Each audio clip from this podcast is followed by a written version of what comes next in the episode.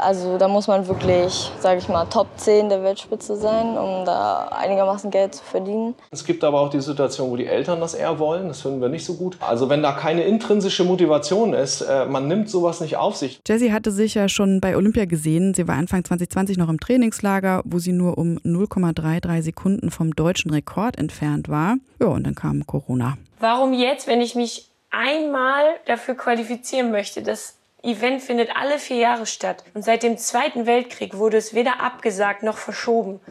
Und dann ausgerechnet jetzt. Y-Kollektiv. Der Podcast.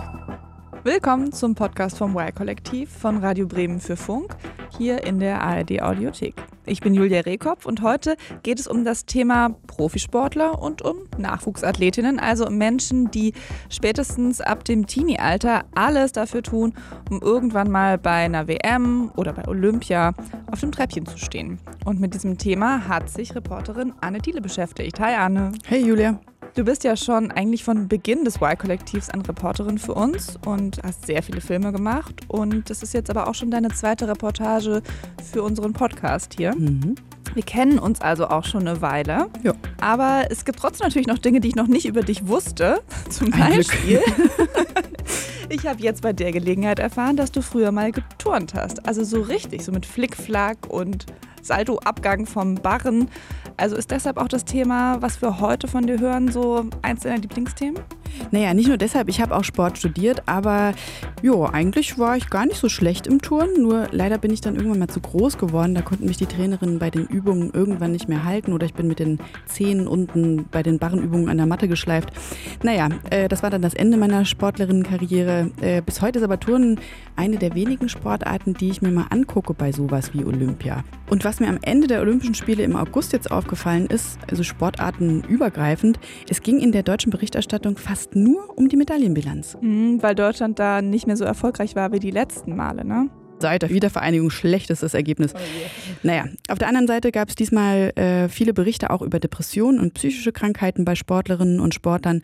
Und in dieser Kombination habe ich mich gefragt, was sind denn die Geschichten hinter den Medaillen? Das ist ja wahnsinnig viel Arbeit, es als Mensch überhaupt zu den Olympischen Spielen zu schaffen. Also habe ich mit Sportlerinnen gesprochen, zum Beispiel mit Schwimmerin Jessica Steiger aus Gladbeck. Die hat die Quali für Olympia 21 um 0,4 Sekunden verpasst.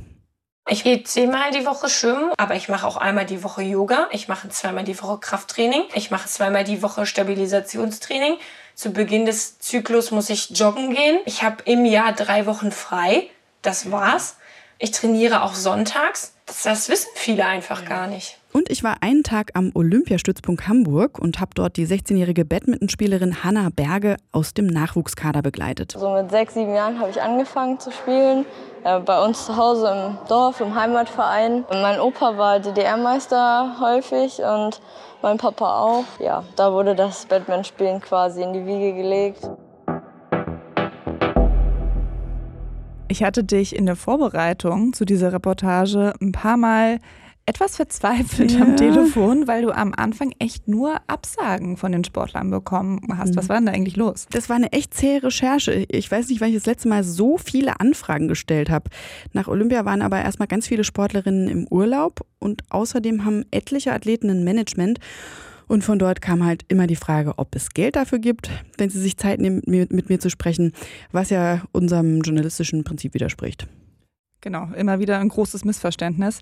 Ähm, aber du hast ja jetzt am Ende doch jemanden gefunden, sonst könnten wir heute nicht hier sitzen. So ist es. Mein Kollege Fabio Ney, muss man auch mal dazu sagen, hat viel Recherche übernommen und einen guten Kontakt zum Olympiastützpunkt Hamburg hergestellt. Dort durfte ich dann einen Tag die 16-jährige Nachwuchsbadmintonspielerin Hanna begleiten, die im Sportinternat lebt und an der Eliteschule des Sports lernt. Eliteschule des Sports klingt heißt vielversprechend. So. Ja. Hm. Ich bin also morgens um halb zehn in Hamburg angekommen. Da hat Hanna Berge schon zwei Stunden Sport hinter sich und kommt gerade mit einem Joghurt in der Hand aus der Halle. Und viel Zeit haben wir da auch nicht, weil es direkt in den Unterricht geht. Ja, auch Profisportlerinnen müssen Mathe lernen. Ja, warte mal, wir müssen noch einen hoch, ne? Nein. Ach doch, Mathe doch, haben wir noch einen hoch. Ja. Aber dann können wir da lang gehen. Wie ist denn Hanna aufs Sportinternat gekommen? Bis vor zwei Jahren hat Hanna in ihrer Heimat Brandenburg gelebt, in ihrem Heimatverein trainiert und war dort auch auf dem normalen Gymnasium. 2018 wurde sie bei den deutschen Meisterschaften dann von einem Trainer aus Hamburg angesprochen, ob sie nicht Lust hat, am Olympiastützpunkt zu trainieren. Dort werden nämlich ausgewählte Athleten und Athletinnen gefördert und der Schwerpunkt liegt in Hamburg auf den Sportarten Beachvolleyball, Hockey, Schwimmen, Badminton und Handball. Schule und Wohnen im Internat wird dann auch mit angeboten für die, die halt noch jünger sind. Okay, das heißt also, Hanna wurde so richtig gescoutet. Genau, mit 15 Jahren. Gibt aber auch Jugendliche, die schon mit 13 im Sportinternat aufgenommen werden. Dann bist du quasi mit 15 von zu Hause weg? Ähm, ja. Krass. 14 oder 15, ja. Das ist schon Quasi also, ich mein, ausgezogen, ja. Ja, ist ja auch jetzt nicht so gegenüber. Kann man, fährt man jetzt nicht einfach mal so mal hin so Nee, abends? das sind so viereinhalb Stunden Zugfahrt. Ein bis zweimal im Monat zu Hause. Fehlt dir das? Es ist okay, man gewöhnt sich daran. Und dann ist es schön, wenn man dann weiß, man kann nach Hause und ja, man sieht die Familie wieder. Aber ja, das ist, ist Der okay. Preis, den du zahlst, oder? Ja, auf jeden Fall. So, hier ist aufgeschlossen. Ähm, Ja. Wir gehen mal rein, wa? In der Klasse sitzen dann rund 15 Schüler und Schülerinnen, die alle Leistungssport machen. Und wie Hanna kommen auch alle aus dem Training gerade, haben Hunger, äh, obwohl jetzt noch nicht Mittagspause ist, sondern Mathe. Nein, ihr dürft nicht. Helfen bitte weg. Gegessen wird jetzt ja auch nicht mehr, obwohl alle Hunger haben. Heute nochmal kurze Wiederholung durchstellen, Berechnung, machen wir nochmal ein bisschen weiter, die Buchformel. In der Klasse sitzen jetzt nur Jugendliche, die alle Leistungssport machen. Genau. Mhm. Und heißt es dann, dass die weniger Unterricht haben als alle anderen? Nee, die sind nur anders aufgeteilt. Hanna macht ihr Abi im sogenannten Streckerprofil. Das heißt, dass zwei Jahre Abi auf drei Jahre verlängert werden, also auf die 12., 13. und 14. Klasse. Und alle, die Leistungssport machen, sind in gemeinsamen Klassen an der Stadtteilschule. Und von den 1700 Schülern und Schülerinnen sind 300 Leistungssportlerinnen und Sportler, aufgeteilt von halt Grundschule bis zur Oberstufe. Und wo trainieren die dann vor und nach dem Unterricht? Die Schule liegt direkt neben den Hallen und dem Sportplatz, also sind alles kurze Wege. Was interessant ist, dass überall so Motivationssprüche stehen. Zum Beispiel vor der Halle. Von hier an hartes, saustarkes Training mit Spaß, mit Biss, mit dem Ziel vor Augen. Boah. Hier verbringst du also äh, fünf Stunden deines Tages. Ja, kann man so sagen. Wenn nicht hier, dann in der Schule oder im Bett. Also der Tagesablauf ist so Sport, Schule, Sport. Genau, die Mittagssporteinheit ist nur dreimal die Woche. Dann gibt es nachmittags Schule und täglich noch eine Sporteinheit am Abend, plus halt gern mal drei bis vier Wochenenden im Monat Turniere. Und wann ist dann mal trainingsfrei? Zwei Wochen in den Sommerferien und über Weihnachten. Da legt Hanna auch mal drei Tage den Schläger äh, aus der Hand, hat sie gesagt. Also finde ich schon ganz schön krass.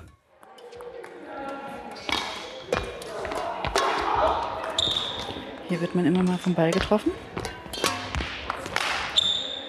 Hanna trainiert gerade Schläge. Oh, upsie, da fällt gerade einer auf mich zu. Und weil sie ständig irgendwie neue Federbälle angespielt bekommt, sieht die ganze Halle jetzt schon aus wie ein gerupftes Huhn.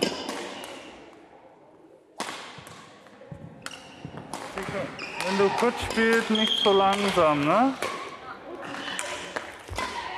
Ja, gut. Das ist gut. So mit sechs, sieben Jahren habe ich angefangen zu spielen. Äh, bei uns zu Hause im Dorf, im Heimatverein.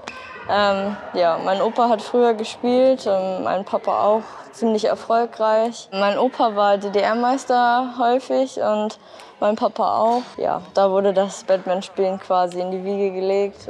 Irgendwann war ich an einem Punkt, wo ich mehr wollte und ähm, ja, auch mehr Turniere spielen wollte. Und dann habe ich halt auch gemerkt, dass ich auch wirklich was erreiche. Und ja, das hat mir dann nochmal so einen Ehrgeiz-Push gegeben, wo ich gesagt habe, ja, das will ich. Ähm, und ich will das halt auch auf professioneller Basis machen. Wenn du später anstrebst, Profisportlerin zu sein, dann musst du ja auch irgendwie davon leben können. Also da muss man wirklich, sage ich mal, Top 10 der Weltspitze sein, um da einigermaßen Geld zu verdienen. Ähm, und so ja, wird man finanziert durch Sponsoren, Deutsche Sporthilfe. Man kann dann auch zur Bundeswehr oder zur Bundespolizei gehen. Die, da wird man auch noch gefördert, so dass man auch die Turnierreisen bezahlt werden. Das heißt ja aber, wenn du davon leben willst, dann ist dir bewusst, dass du quasi an die Spitze der zehn Besten kommen musst. Ja, auf jeden Fall. Also es sind dann quasi Turniere, die man spielt, bestimmte Turniere, wo es dann sehr hohe Preisgelder gibt. Ähm, also es, die, die höchsten Turniere, ähm, da kriegt man quasi schon Preisgeld, wenn man nur teilnimmt, aber davon kann man definitiv nicht leben.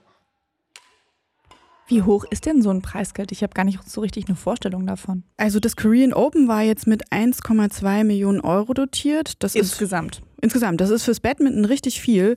Aber selbst hier müssen sich die besten 16 aller fünf Disziplinen das Preisgeld teilen. Da bleibt jetzt nicht so dolle viel übrig, ne? wenn man mal mit Sportarten wie Fußball oder auch Tennis vergleicht. Im Tennis zum Beispiel darf der Wimbledon-Gewinner seine Millionen ganz behalten. Hanna hat aber immerhin schon einen Sponsor. Ein Sponsor, den fragt man an und dann ähm, ja, stimmt er entweder zu, man macht dann halt einen Vertrag aus und dann wird man halt gesponsert, kriegt im Jahr eine gewisse Anzahl an T-Shirts, Schläger und so, genau. Okay, aber Geld ist da noch nicht im Spiel, sondern Ja. eher so Trainingsmaterial. Ja.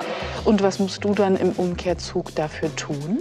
Mm, Ja, also erstmal mache ich ja Werbung, ähm, naja, und dann auch Leistung bringen. Also die schauen schon, ja, was haben die erreicht, was sind die Ziele, die sie haben. Hanna ist ja auf einem Internat und wenn ich Internat höre, dann klingt das für mich immer nach so einer abgeschlossenen Einheit, die irgendwo außerhalb liegt, so weit ab vom Schuss. Ist das denn auch an diesem Internat so? Das Internat ist nur ein paar Minuten zu Fuß von der Schule und von den Hallen entfernt. Und da bin ich dann auch hingelaufen. Typischer Hamburger Häuserblock mit Klinkerstein, vier Etagen hoch. Im Erdgeschoss und in der ersten Etage sind die Räume des Internats und von außen sieht es aus wie eine normale Wohnsiedlung. Hallöchen. So, so, ja, sportlich groß. Moin. Schön. Kommen Sie rein. Dankeschön. Äh, mich hat da Lars Soltek empfangen, der das Sportinternat des Olympiastützpunkts Hamburg leitet. Wie viele Sport, Sportlerinnen wohnen hier? Äh, Zurzeit 21. Wir haben also noch Plätze frei. Mich hat das äh, ähm, gefreut. Ich hatte erwartet, dass nicht viele Leute sich in der Pandemiesituation weiter für den Leistungssport entscheiden, weil ja doch ähm, im letzten Jahr ganz viele Trainingsphasen nicht da waren. Und ähm, ja, es gibt Sportarten, in denen lange Trainingspausen im Grunde genommen dazu führen, dass der Anschluss dann nicht mehr möglich ist. Also dass man da nicht mehr nach oben kommt. Sonst machen wir immer eine Probewoche, dann gehen die Leute zu einer Psychologin. Wie sind die Leute motiviert? Ne? So beim Psychologen ist jetzt nicht so, dass wir da so eine Tiefenanalyse machen können in der Stunde, aber dass man mal so ein bisschen reinhorcht, wie ist die Motivation, wie ist die Situation zu Hause, Wir werden also auch physiologisch überprüft, ähm, dass also keine Schwierigkeiten da sind, nachher mit der enorm hohen Belastung den Körper also nachher irgendwie zu schädigen oder so etwas. Wenn jetzt auch schon 13-Jährige kommen, aber auch selbst bei 14-, 15-Jährigen, was ist deren Motivation? Eine gute Situation ist eine, wo der Jugendliche selber Lust hat, Spaß hat, den, den, ein Ziel vor Augen langsam entwickelt. Es gibt aber auch die Situation, wo die Eltern das eher wollen. Das finden wir nicht so gut. Also wenn da keine intrinsische Motivation ist, äh, man nimmt sowas nicht auf sich, weil nach dem, nach, dem, nach dem Abitur hier endet das ja auch im Internat und dann bedeutet das letztendlich, dass man äh, das weiterführen muss und dann kommt die Situation, dass man für deutlich weniger Fortschritte noch mehr machen muss. Und das muss man wollen. Das muss man wirklich wollen. Kann man denn sagen, dass es vielleicht so ist, dass Profisportlerinnen und Sportler neben einer Begabung, die sie auf jeden Fall haben müssen, aber dann eben auch so bestimmte Persönlichkeitsmerkmale mitbringen müssen, also um überhaupt so weit kommen zu können? Die Frage wird ja auf jeden Fall in diesem Podcast noch beantwortet, unter anderem vom Professor Dr. Karl-Jürgen Beer, Direktor der Klinik für Psychosomatik und Psychotherapie an der Universität Jena. Sein Schwerpunkt ist die Sportpsychiatrie. Er hat unter anderem ein Buch zur seelischen Gesundheit im Leistungssport geschrieben.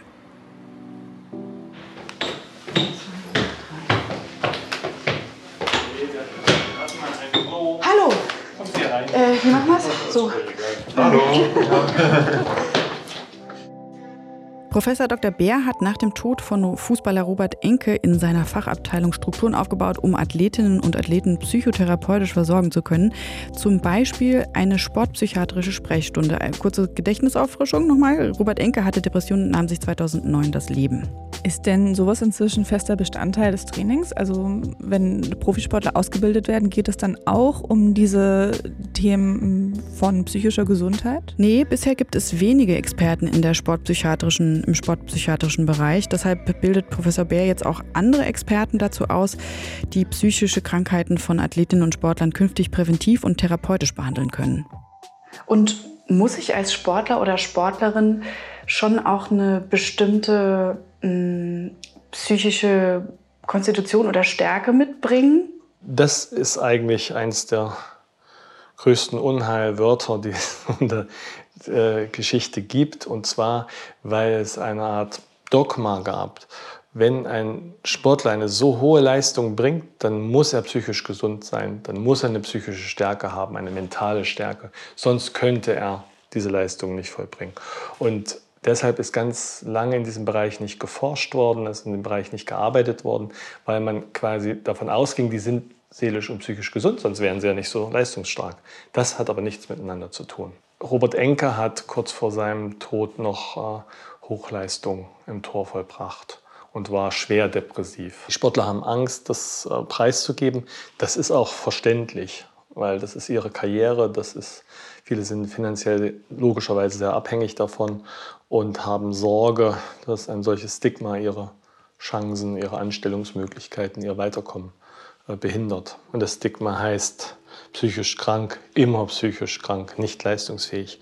Und diese automatische Vernetzung ist natürlich völliger Unsinn.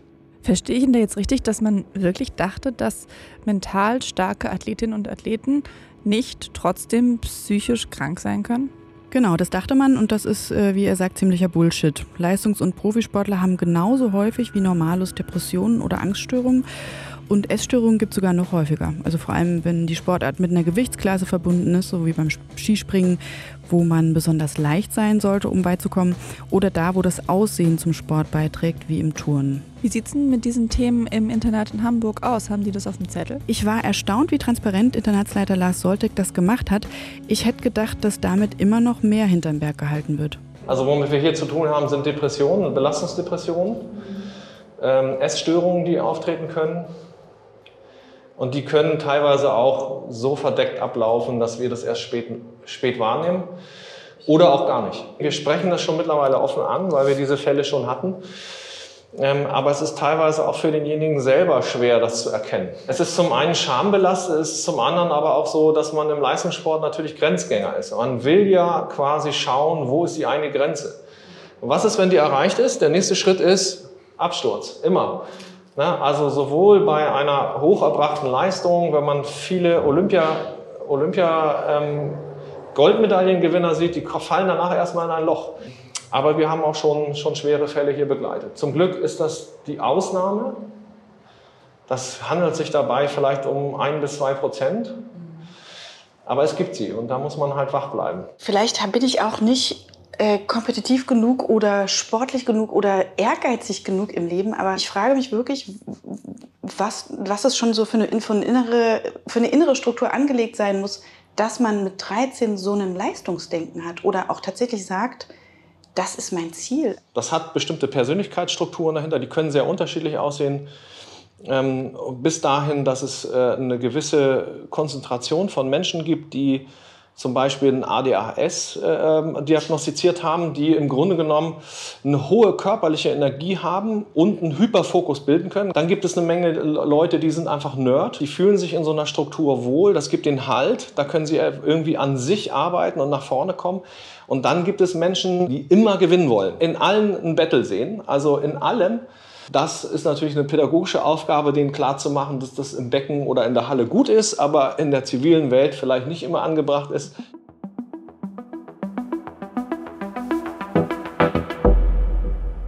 Lass uns bitte nochmal über Kohle sprechen. Also wie finanzieren sich denn diese Olympiastützpunkte oder auch diese Internate? Der OSP, ne, Olympiastützung, du sagtest, das ist die Abkürzung dafür, wird vom Bund gefördert. Das Sportinternat finanziert sich über die Elternbeiträge. Also wenn dein Kind dort lebt, zahlst du 480 Euro im Monat. Und das Land Hamburg zahlt dann nochmal doppelt so viel pro Athlet, Athletin für das Gesamtprogramm im Internat. Okay, aber diese 480 Euro Elternanteil, das ist ja schon auch ganz schön viel. Das ist nur, würde ich jetzt mal sagen, für ein bisschen besser situierte Menschen machbar, oder? Für viele Eltern ist das hier tatsächlich günstiger als zu Hause. Also wenn da jemand aus Nordrhein-Westfalen kommt und äh, die Eltern müssen den täglich zum Landestraining fahren, weil die nicht um die Ecke wohnen. Und man hat dann so 200, 300 Kilometer täglich zu fahren zu den Hallen.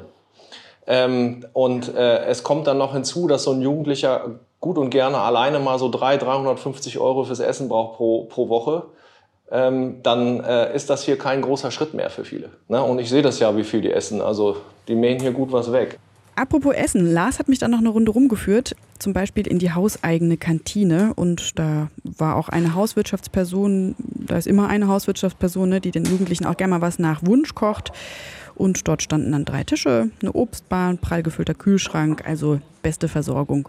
Was machen die Jugendlichen denn eigentlich, wenn sie mal Freizeit haben? Ist ja nicht so viel, ne? Entweder auf ihren Zimmern oder im Gemeinschaftsraum auch mal.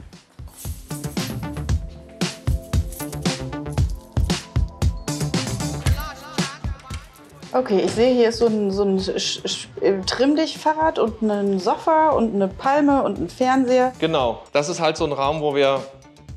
Ich habe immer gedacht, man guckt hier die großen Sportereignisse, aber tatsächlich sind hier die alltäglichen Dinge wie Germany's Next Topmodel und solche Sachen. Und haben die alle Doppelzimmer? Also Nein, es sind, ähm, äh, ich glaube, zwei Drittel der Betten sind Doppelzimmer. Zwei Drittel, okay, die Mehrheit. Na, die Mehrheit Boah, tatsächlich. Hätte ich ja gar keinen Bock drauf. Hätte ich auch keinen Bock drauf. Wir konnten es jetzt hier schon, erstmal ne? nicht anders regeln. Wir sind ja auch dabei, ähm, mitten in der Planung mit der Stadt Hamburg zusammen und mit dem Bezirksamt hier das Ganze neu aufzubauen. Wenn die hierher kommen, das ist ja ein Versprechen. Du kommst an den Olympiastützung, du denkst für dich selber, okay, die haben mich berufen. Ne? Ähm, aber wenn das eigentlich nur ein wirtschaftlicher Grund ist, um das Internat voll zu machen, dann ist das ein falsches Versprechen. Und ich finde, das darf man nicht abgeben, sondern man muss da ehrlich sein und sagen, also wir glauben, wir können dich entwickeln.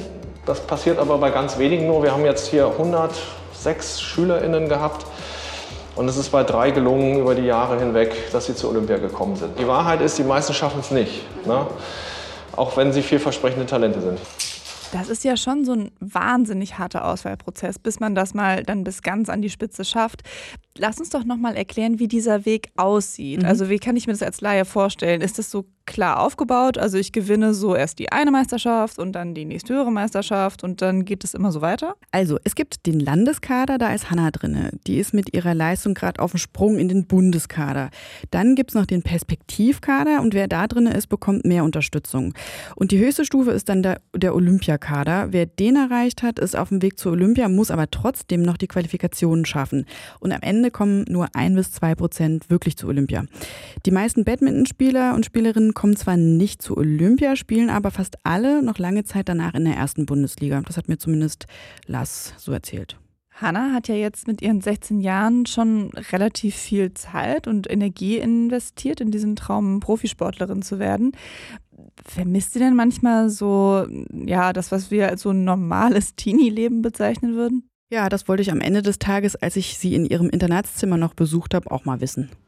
Hast du die Vorstellung davon, dass es, äh, dass es ein Leben ohne Badminton gibt für dich? Wenn ich vielleicht noch ein zweites Mal nehmen würde, würde ich wahrscheinlich auch was anders machen. Also würde ich nicht nochmal so leben wie jetzt. Dann würde ich auch andere Sachen ausprobieren, wirklich so wie einfach die Jugend genießen und nur zur Schule gehen und dann sich so lange und so oft treffen wollen mit Freunden.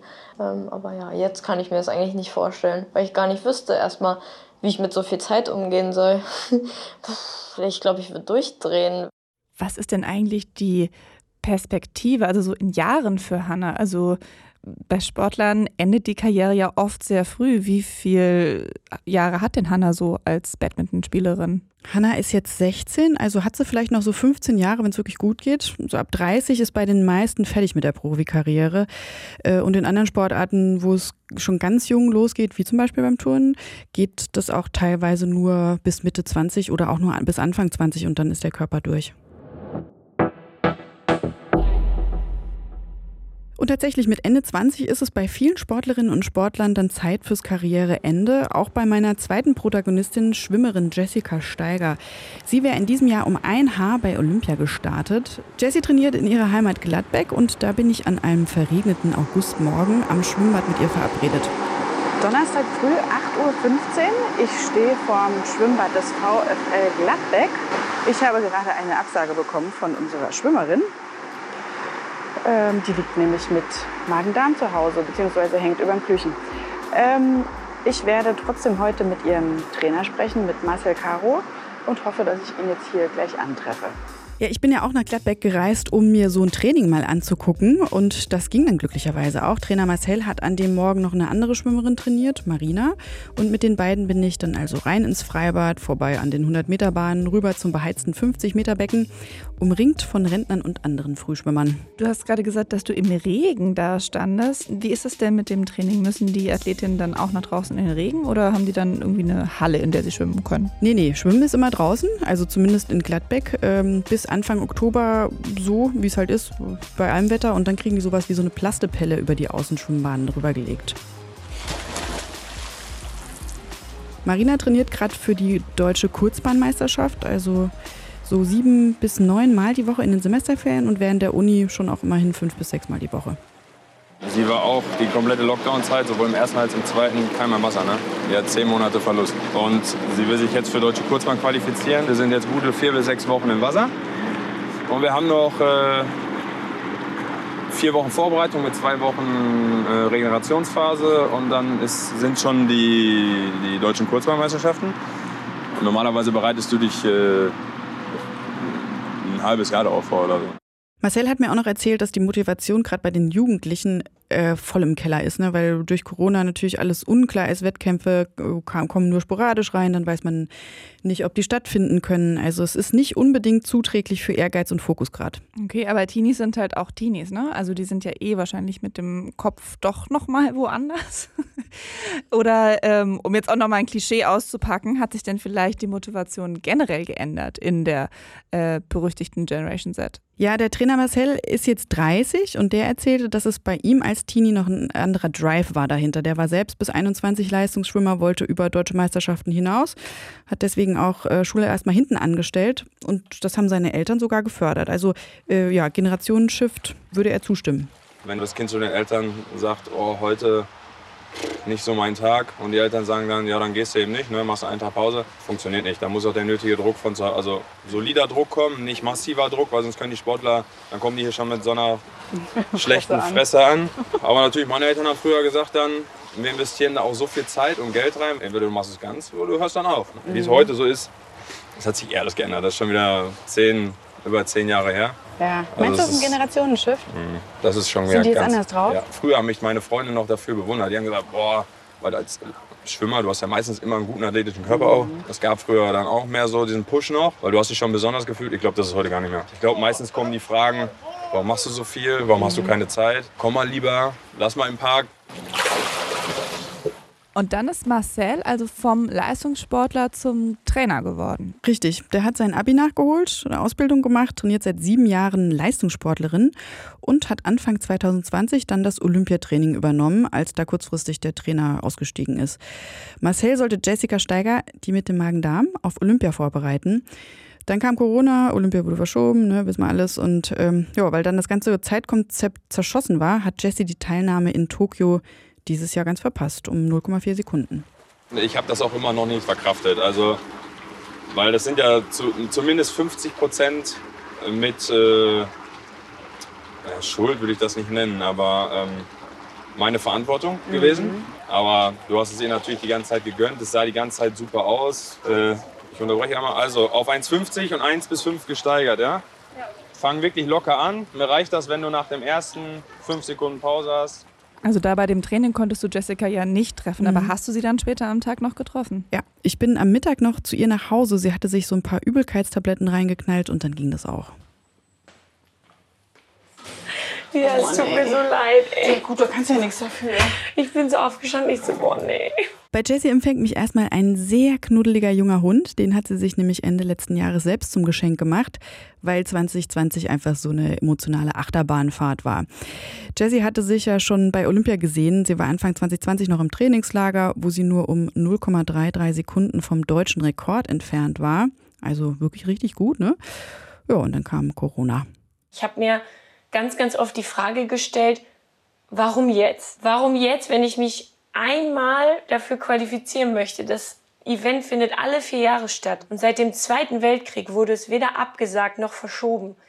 Und dann ausgerechnet jetzt, wo ich so nah dran bin. Das hat mich natürlich auch schon oft runtergezogen. Vor vier Jahren, da war Jessie noch nicht auf der Höhe, um Olympia zu schaffen. Sie hat Ende 2015 ihren Uni-Abschluss gemacht und erst dann die Zeit gehabt, Vollgas zu trainieren und richtig gut zu werden. Sie hatte da aber, glaube ich, auch schon das Ziel Olympia 2020 vor Augen. Und jetzt bin ich halt 29, werde nächstes Jahr 30 und ich habe noch nie so richtig gearbeitet. Also ich war Profisportlerin, aber davon kann man einfach nicht leben. Ich bekomme in der Nationalmannschaft 800 Euro im Monat für den ganzen Aufwand und die Kosten, die man hat mit Trainingslager, Wettkampfanzüge bezahlen, davon kann man einfach nicht leben. Das ist leider so. Und ich fange jetzt am 1.9. an zu arbeiten. Das heißt, ich habe auch gar nicht mehr die Zeit, so viel zu schwimmen und auch gar nicht mehr die Zeit, zum Beispiel ins Trainingslager zu fliegen oder zum Physio zu gehen. Das heißt, es ist notgedrungen so gut wie zu Ende mit der Profikarriere. Ist das ähm, ernüchternd? Ich finde es generell schade, dass so Randsportarten eben nicht so gefördert werden. Also beim Fußball, da verdient man so viel Geld, dass man sich einfach keine Sorgen machen muss. Und in anderen Ländern ist es eben im Schwimmen genauso. Man ist da ein Profi, man kann davon leben, man kann in Ruhe trainieren und muss sich nicht Gedanken machen. Und das verleitet natürlich auch vor allen Dingen nicht die Jüngeren dazu, irgendwann in den Leistungssport überzugehen weil es einfach keine Reize bietet. Wie viel braucht man denn so, um Leistungs- oder Profisport, Spitzensport zu schwimmen? 15.000 bis 20.000 könnte man schon mal einplanen, ja. Ja, man fliegt im Jahr dreimal ungefähr ins Trainingslager. Die Wettkampfanzüge kosten auch 400 bis 500 Euro. Dann die ganzen Nahrungsergänzungsmittel ja, wie ähm, Kohlenhydratpulver oder Regenerationsgetränke oder nochmal zusätzlich Magnesium dann Physiotherapie, beim mhm. Sportpsychologen sein. Seitdem ich in der Nationalmannschaft bin, wird mir die Physio erstattet mhm. und auch ein Höhentrainingslager wird mir erstattet. Aber um erstmal dahin zu kommen, gibt man halt mega viel aus. Also was hat sie gerade gesagt? Man braucht 15.000 bis 20.000 Euro im Jahr. Wie schafft man das denn? Also da braucht man doch eigentlich Sponsoren, oder? Ja, ohne geht's nicht wirklich. Jessica hat zwei private Sponsoren, darunter ihren Zahnarzt. Ansonsten haben ihre Eltern viel gezahlt. Ihre Mutter war auch Profischwimmerin und bei Olympia. Da liegt sicherlich eine Motivation, ihre Tochter zu fördern.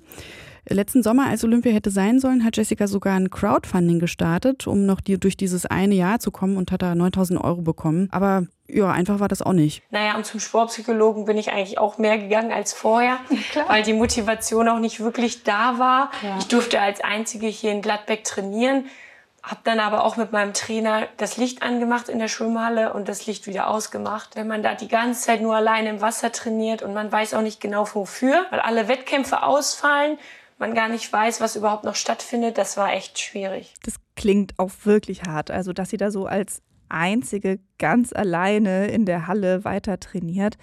Und Respekt auch, dass Jessie so offen mit dir über ihre Downs spricht und über die Arbeit, die sie mit ihrem Sportpsychologen gemacht hat. Ich habe aber den Eindruck, dass es einfacher ist, offen drüber zu sprechen, wenn du eben nicht mehr in der Profikarriere drinne bist, so wie jetzt bei Jessie, die weiß, das ist jetzt zu Ende. Ähm, sie hat aber auf jeden Fall sehr viel klarer über den Druck gesprochen, als ich das erwartet habe.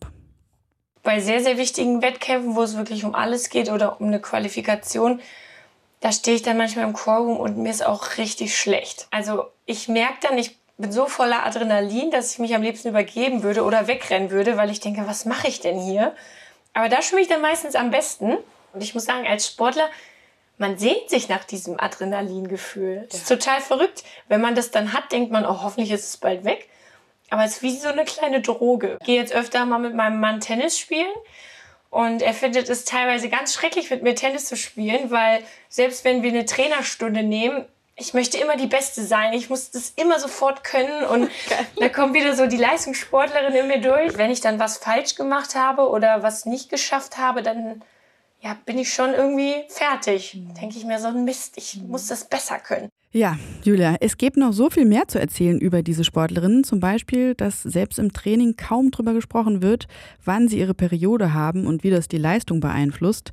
Oder darüber, was mit Familienplanung als Leistungssportlerin ist. Ne? Das kannst du, kannst du halt knicken, Kind- und Sportkarriere auf einmal. Oder wie schmal der Grad zwischen normaler Erschöpfung durch Training und Übertraining ist. Aber das können wir ja irgendwann anders nochmal beleuchten. Ich glaube, Zeit ist so langsam vorbei. Ich persönlich kann mir dieses Leben äh, nicht vorstellen, das sie da führen. Und das, obwohl ich auch gern Sport treibe. Mhm. Ja, ich, ich hörte davon so Halbmarathon und solche Dinge. Ja, also ganz weit davon. Aber mich hat der Ehrgeiz nicht gepackt, noch einzulaufen, um die Zwei-Stunden-Marke zu knacken. Naja, wir schweifen ab. Anne, vielen Dank für diesen Einblick in das Leben von Profisportlerinnen. Gerne. An dieser Stelle bekommt ihr ja ganz gerne einen Podcast-Tipp von mir und so auch diese Woche. Und zwar gibt es jetzt den Mädelsabende-Podcast. Einige kennen Mädelsabende bestimmt von Instagram. Und wenn euch der Kanal da gefällt, dann hört doch auch mal in ihren Podcast rein. Da geht es zum Beispiel um Themen wie Asexualität oder große Altersunterschiede in Partnerschaften. Den gibt es in der ARD Audiothek zu hören, genau wie uns. Und unsere nächste Folge kommt hier wie immer in zwei Wochen. Bis dahin, tschüss. Y-Kollektiv. Ein Podcast von Radio Bremen und Funk.